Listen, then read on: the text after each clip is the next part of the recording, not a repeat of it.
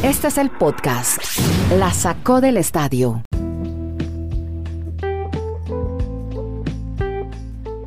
Hola, ¿cómo les va? Bienvenidos a este podcast que hacemos eh, todos los días, todas las semanas, desde Chile, Estados Unidos y Colombia. Santiago les habla Andrés Nieto. Ya saludo a Kenny Garay en Bristol, Connecticut, Dani Marulanda que se encuentra en el Retiro Colombia.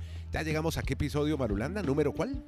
754. Perfecto, señor. Entonces hoy, como el lunes, tenemos mucho material. El lunes también es día de espacio en Twitter para hablar con todos, interactuar con todos los oyentes, auditores de este podcast. Pues tenemos que hablar de Mito Pereira, PGA Championship. Vamos a poner también hashtag a Camila Osorio, Roland Garros, Richard Carapaz, Giro de Italia. Todas estas marcas son tendencia mundial, eventos deportivos mundiales. Max Verstappen, Fórmula 1, Cataluña, España, Browns, hashtag para Clowny, Jimmy Butler, partido 4, Oilers, NHL, Batalla de Alberta, en fin, hay una cantidad de marcas de títulos Marulanda, pero empecemos hablando de los Warriors que ya se fueron muy por encima y creo que tienen el próximo juego con la escoba en la mano porque ya van 3-0 ganándole a Dallas en su serie del oeste en la NBA. Hola Dani, ¿cómo le va? ¿Qué tal Andrés? Abrazos para todos. Efectivamente, es que ya podemos decir que los Warriors están celebrando su clasificación a la final. Pues numéricamente la gente dirá, pero venga, les falta un partido. Sí, pero es que en la historia de la NBA nunca un equipo que estuvo 0-3 remontó. Y son 146 series que se han dado con ese resultado.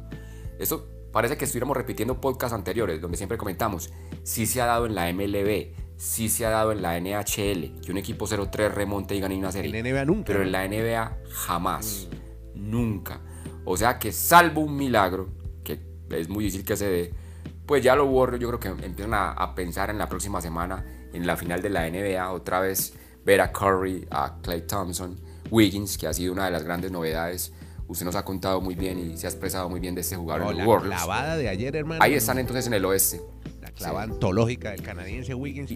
Además, eh, eh, no, yo creo que el equipo está muy sólido y además está muy feliz. Oye, ellos están muy compenetrados y, y hay una buena onda en el equipo. Entonces yo creo que ellos tienen grandes aspiraciones de llegar a la final. Bueno, podría ganar Dallas el siguiente juego. Igual lo juegan Pero- en Dallas, ¿no?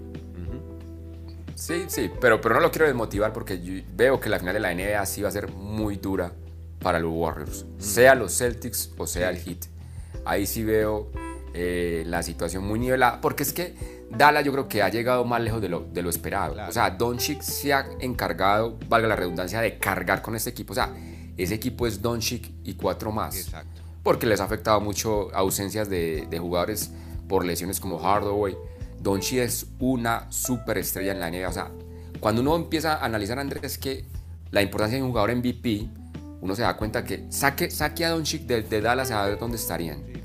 Yo le, estoy casi se- seguro que estaría muy que incluso estuviesen en playoffs. O sea, Doncic ayer 40 puntos, pero no tiene con quién respaldar todo lo que él aporta a ese equipo y por eso los Warriors no han tenido inconveniente en esta serie final del oeste. Pero Dani, bueno, ayer hoy en la transmisión de ESPN justamente hablaban de la un buen complemento es Hardaway, ¿no? El hijo de aquel famoso jugador del Heat. Pero, pero parece que sí necesita un buen complemento. Una gran estrella necesita un complemento y Dallas no la ha tenido. Sí, es que, es que se ve muy solo Doncic, o sea, es un espectáculo, lo hace todo ver sencillo, pero necesita lo que hemos manifestado Andrés, como una segunda guitarra, un, un acompañante, alguien que, en el que él pueda descargar, porque si no, se marca él y entonces el equipo se queda sin nada en ofensiva. Claro. Entonces Hardaway, que como usted reseña, es el hijo de Tim, Tim es el que estuvo con muy buenas temporadas en el Miami Heat, incluso fue de los primeros jugadores que le retiraron su camiseta en el coliseo del, del Miami Heat, al lado de la Alonso Morning. Sí. Es un muy buen jugador, pero lamentablemente pues por la lesión de esta temporada no está siendo parte del equipo. Quiero contarle que lo que le espera, porque es que este muchacho Doncic que es muy joven, lo que le espera, ya superó una marca que tenía Dirk Nowitzki, el alemán de los Dallas Mavericks, que es un símbolo de ese equipo, de marcar más de 40 puntos, tiene un récord de más de 40 Sí. puntos en, eh, en postemporada, en playoff, así que lo de Doncic es asombroso, Ya, es un ya, verdadero sí, monstruo. ya son ocho, ya llegó a ocho partidos con 40 puntos en postemporada. No, Whisky se quedó en 7. O sea, y apenas tiene 23 años. O sea, es que el futuro de Doncic, yo creo que Mark Cuban va a tener que pensar, venga, tengo que convencer uno o dos grandes figuras de la, de la NBA y yo con Doncic puedo llevar a este equipo a la final de la NBA. Sí. O sea, yo creo que esa es, la, esa es la gran condición que hoy siente la gente de los Dallas Mavericks, que rodeando con otra pieza o dos a Doncic es un equipo realmente para dar la pelea en el oeste. ¿Y qué le parece si nos vamos al, al este? Claro, para que pero primero, con Garay. de- exacto, déjeme Porque saludar. le pero- tengo, pero le tengo un dato para yo sé que lo va a saludar, porque como yo sé que él nos va a hablar de, de Butler y de estar feliz con el Miami Heat. Claro. Las últimas 10 series entre el Miami, que ha jugado el Miami Heat, que ha estado con ventaja 2-1, las 10 las ha ganado. ¿Cómo le parece? Ojo a ese dato del Está Miami bueno, Heat. está bueno. Saludamos entonces a Kenny. Kenny, ¿qué más, hombre? ¿Cómo anda? Bienvenido a su podcast. La sacó del estadio. ¿Qué más? Hola, un abrazo, Andrés, a Dani, a todos en el mundo.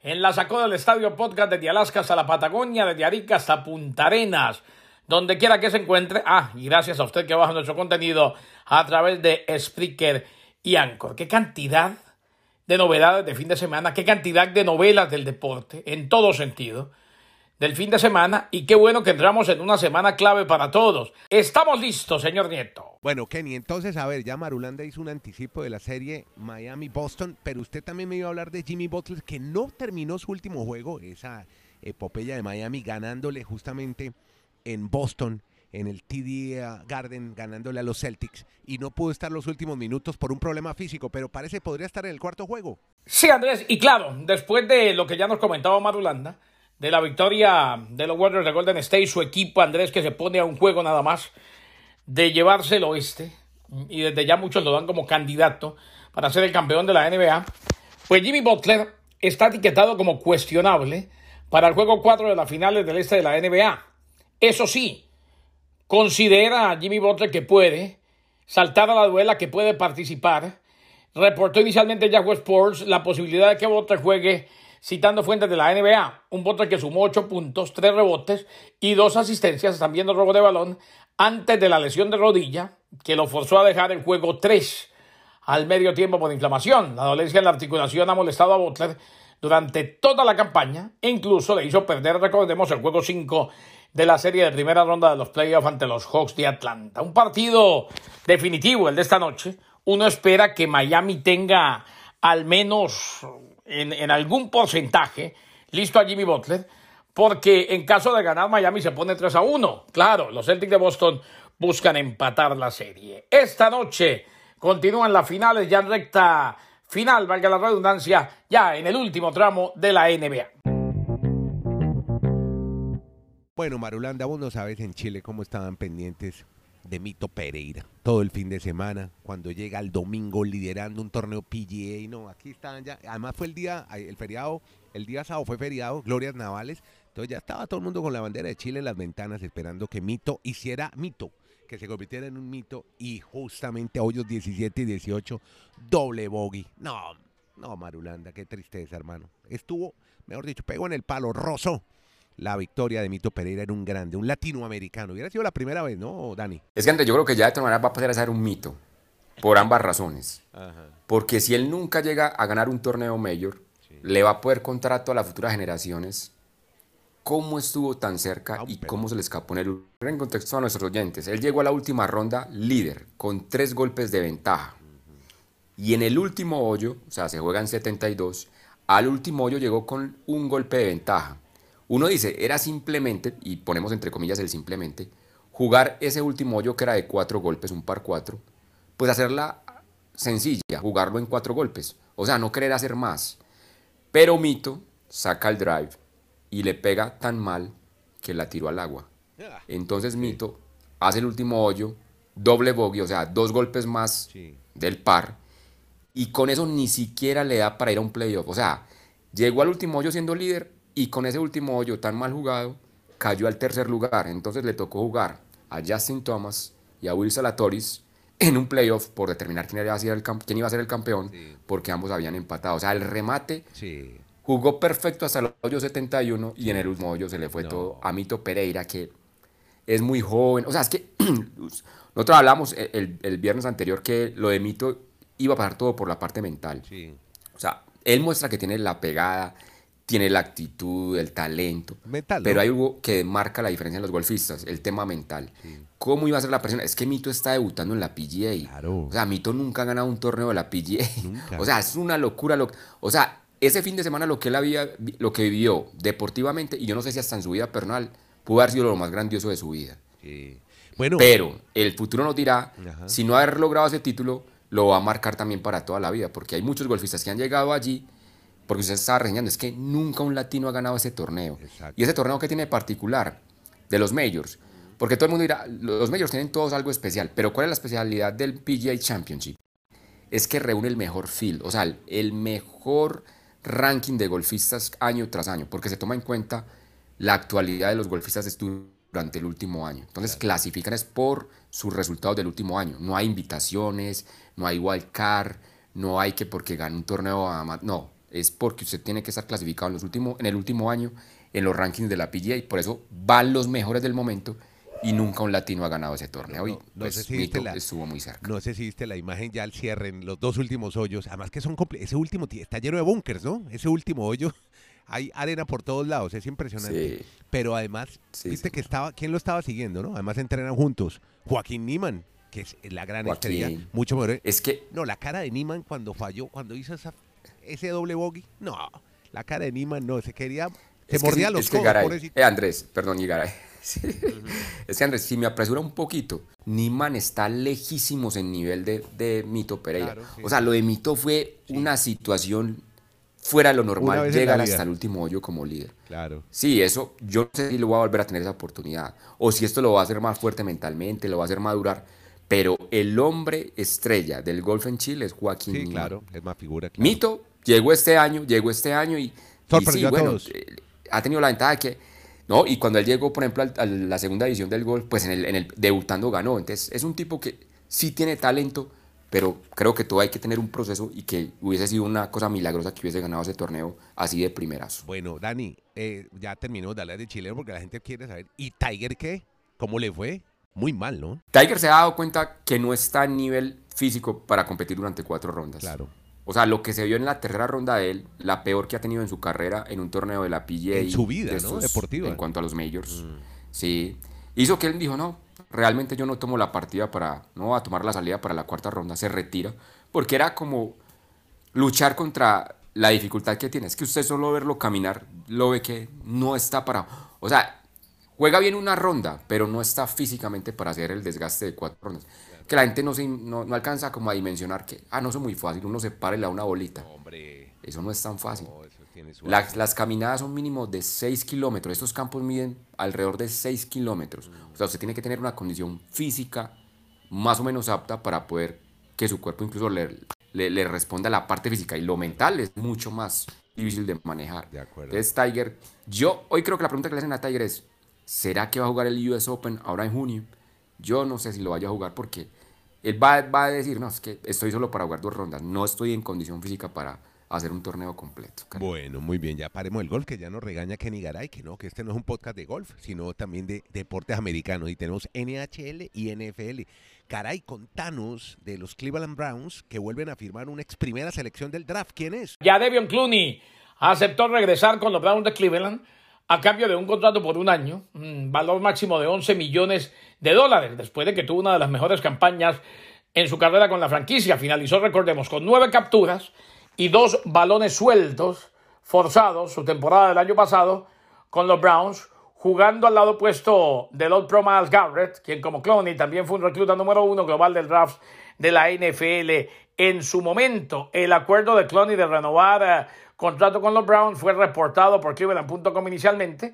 Clowney tiene 29 años, firmó con los Browns en abril pasado un contrato por una campaña y hasta 10 millones de dólares que contenía 750 mil dólares en bonos por capturas. Antes de la temporada pasada, Clowney se había visto afectado por lesiones a lo largo de su carrera. Sufrió durante el 2020 con los Titanes de Tennessee, finalizando sin captura en ocho encuentros. Sin embargo, ahora renueva con los Browns de Cleveland. Todo esto en la NFL. Ya, eh, esperando que pase el tiempo rápido para que tengamos otra temporada del fútbol americano profesional, pero siempre repasando las novedades.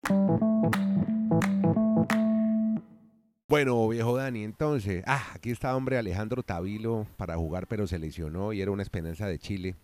Y fortunadamente no pudo jugar eh, con Alcaraz en la primera ronda. Bueno, le tocó bien, bien difícil. Pero, pero está bien apasionante este abierto de Francia, ¿no? Con la figura. Oye, el que anda mal es, es este muchacho. Tim, sorpresiva la derrota de Tim. Dominic, Tim, primera ronda. Dominic Tim nunca después de la lesión pudo retomar su juego, ¿no? Se perdió. Era uno de los llamados a ser los famosos Next Gen, ¿no? Pero no, no pudo recuperarse. Sí, pero se quedó. Se quedó. Sí que se ha quedado. Y, y pero, también- pero ahí está Alcaraz, Alcaraz sin problemas. Sí. Sí. no te iba a decir que por el cuadro de las mujeres, Garbiñe Muguruza también, primera ronda, chao. Qué increíble Sí. estos muchachos, ¿no? Que, Y Onjabur. no, Onjabur, también. Sí, también la tunecina, salió en primera ronda. Increíble, porque ellos juegan mucho en, en ese terreno, polvo ladrillo, donde ellos empezaron a jugar tenis. Pero bueno, eh, pero hablemos del esas, esas son las sorpresas de esa primera ronda. Exactamente. Pero, pero están los hombres que están avanzando. Está Alcaraz, Djoko- eh, Nadal sin problemas. Djokovic se espera que pues, no tenga problema. Y la gente, hay mucha atención con lo de Nadal es por la edad. Claro. Porque si Nadal llega a ganar el torneo, sería el más veterano en la historia de, de Roland Garros, con los 34 años larguitos que tiene. Bueno, son 13 torneos ya que se ha ganado 13 veces, sería un verdadero Casi récord. 35. Sí, Sí. Una, una bestialidad.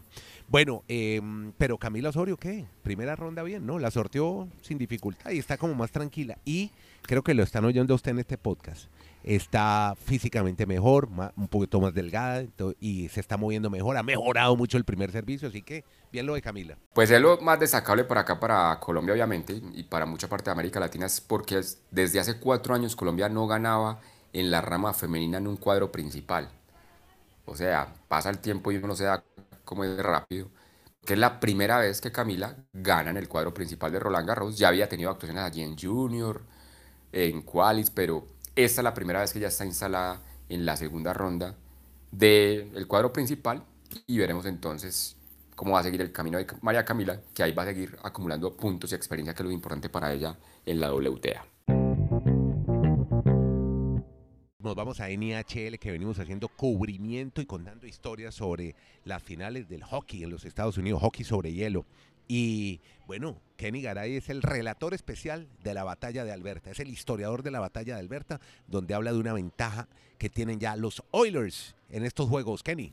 Hombre, los Florida Panthers, el equipo que juega en Sunrise a una hora y media aproximadamente de Miami y que alguna vez jugaron en Miami, perdieron 5 a 1 ante el Lightning de Tampa Bay. Sigue siendo el gran candidato de muchos, más allá de que yo soy de los que doy como campeón a la avalancha de Colorado, sigue siendo el gran candidato de muchos para repetir título en la NHL el Lightning de Tampa Bay. Esto fue en el Amalie Arena, en el marco precisamente de la serie entre los dos equipos. Primer juego en el Amalie Arena, habían jugado dos en Sunrise, va ganando 3 a 0 la serie el Lightning de Tampa Bay.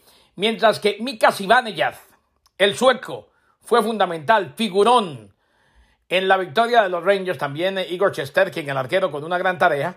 Y los Rangers le ganaron 3 a 1 a el conjunto de los Huracanes de Carolina. Esto fue en el Madison Square Garden. La serie continúa el día de mañana, buscando los Rangers empatar la serie frente a un equipo que defiende muy bien, como los Huracanes de Carolina. Claro, no se pierde una serie hasta tanto no se empieza a perder en casa. Y ya el equipo de los Rangers de Nueva York jugó en casa, pero se llevó la victoria, con lo cual se abre la luz de la esperanza. A ver cómo le va al equipo de Gerard Galán.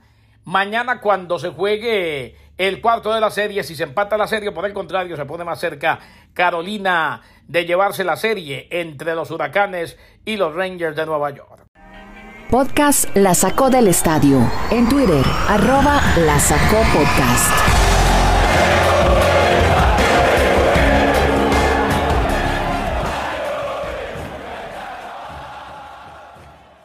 Y hablando de éxitos de latinos, con lo de Mito Pereira hasta el último día en el PJ Championship, también otro latino destacado, el ecuatoriano Richard Carapaz, que como era de esperarse a su segunda semana, ya tiene la camiseta rosa. Vamos a ver si Hindley o si el mismo Joe Almeida dejan que llegue con la rosa al final del Giro de Italia. ¿Usted cómo la ve? Pues yo la veo como muy pasiva. que yo veo un giro súper tranquilo, como que no pasara nada. Estamos todos planillados que el domingo anterior iba a ser la etapa donde se iban a atacar a ver. No, pero el sábado hubo nada, traca. resulta que El Richard sábado- Carapaz- El sábado hubo traca. Pero no, el domingo. Pero es que la del domingo. Pero es que el domingo. No, pero es que estoy por eso hablando que el domingo. ah, no, porque el el domingo, domingo sí, la claro. altimetría. Por eso yo. eh, estamos pensando que el domingo, por la altimetría, dos premios de primera categoría, terminaba en segunda categoría, que se iban a dar con todo. Y nada, eso fue un paseo. Porque el día anterior, el sábado, sí hubo movimientos, pero movimientos Andrés mínimos. O sea, es que ver que hay ocho ciclos a menos de un minuto. O sea, realmente, como dijo Landa, esperen que el, el giro se va a definir en la tercera vuelta. Pues no creo que esté descubriendo nada extraño. Pero ahora que hay montaña, martes, miércoles, viernes, sábado. O sea, de las seis etapas que quedan, cuatro son de montaña. Carapaz, que está como líder, pues va, va a ser el gran favorito para la mayoría de, de, del ciclismo. Mm. Sí, pero Hermarsi, yo no sé Hindley, que Hindley ya por algo fue segundo de un giro, ya lo reseñamos en el podcast. Mm. A ver si es capaz, porque de resto uno ve que pues Landa va a ir a rueda. Mm. Pozo Vivo, mm. no sé. Pozo Vivo muy veterano, pero. Almeida, pero dígame quién, pero dígame, pero dígame quién es el que pueda dinamitar esas montañas. Carapaz. El más explosivo de ellos puede ser Carapaz, pero no, no lo hemos visto así. O no sé si se está guardando para la última semana. Esperemos que por fin tengamos emociones en esta última semana de Giro, porque hasta el momento llevamos como 15 etapas y pues sí, ahí van pasando, pero sin mayores emociones. Bueno, hay que destacar fuera lo del corcho el vino, bueno, lo de Buitrago ayer, que llegó segundo y varios, bueno, los colombianos todavía no ganan etapa en el Giro, han llegado varias veces segundo con, con Gaviria y ayer con Buitrago, que, ha demostrado algo, tener algo este pues pelado de 22 años de Bogotá. Pues Países Bajos y Colombia son los que tienen más segundos lugares en este Giro, tres veces, dos de Gaviria y lo de Buitrago ayer para Colombia, pero no se le ha dado a los colombianos por lo menos ganar una etapa. Y ya que mencionas la palabra mágica, Países Bajos, ayer estaban todos en el, en el aeropuerto, en el autódromo de Cataluña, lleno de camisas naranjas neerlandeses por todos lados ayer en Cataluña, apoyando a Max Verstappen. 1-2 de Red Bull ayer en eh, las tierras catalanas, en la Fórmula 1, Dani. Y lo apoyan con todo porque es que Verstappen vuelve a ser el número uno de la clasificación general de la Fórmula 1 con la mala actuación que tuvo Leclerc, que incluso no terminó la carrera, siendo el, hombre que había logrado la pole, pues aprovechó Red Bull, el 1-2 como se está reseñando, y hoy Verstappen vuelve a ser el número uno de la Fórmula 1, y ahí vamos a seguir viendo ese duelo cabeza a cabeza, creemos, entre Leclerc y Verstappen. En México quedan tristes porque dicen, ah, es que está trabajando para Verstappen, pero esas son las condiciones a veces no escritas de, de la Fórmula 1 y por eso Pérez se tuvo que quedar con el segundo lugar. Vamos a ver el próximo fin de semana la gran mítica carrera que es la de Mónaco. Pues si Ferrari vuelve otra vez al primer lugar o si sigue otra vez el dominio de Verstappen como lo tuvieron en este Gran Premio de España. Claro que ayer hubo una remontada interesante de Hamilton, ¿no? Está muy atrás y empezó a remontar Mercedes, pero sí, definitivamente esto está entre, entre Red Bull y Ferrari, ¿no? Este año. Sí, así es. Perfecto, muy bien, querido Dani. Muy bien, con Kenny Garay, que está en Bristol, Connecticut, usted que está en el Retiro Colombia, Nieto Molina, reportando desde Santiago de Chile y contando historias sobre deportes, ligas americanas. De esta manera llegamos al cierre de este podcast. Lo encuentra en cualquier plataforma donde usted esté oyendo podcast. Ahí nos encuentra, la sacó del estadio. Gracias a todos por dejarnos entrar en su celular, en su móvil, su tableta, en su computador para, para que les echemos rollo sobre, sobre deportes americanos. Muchas gracias a todos. thank you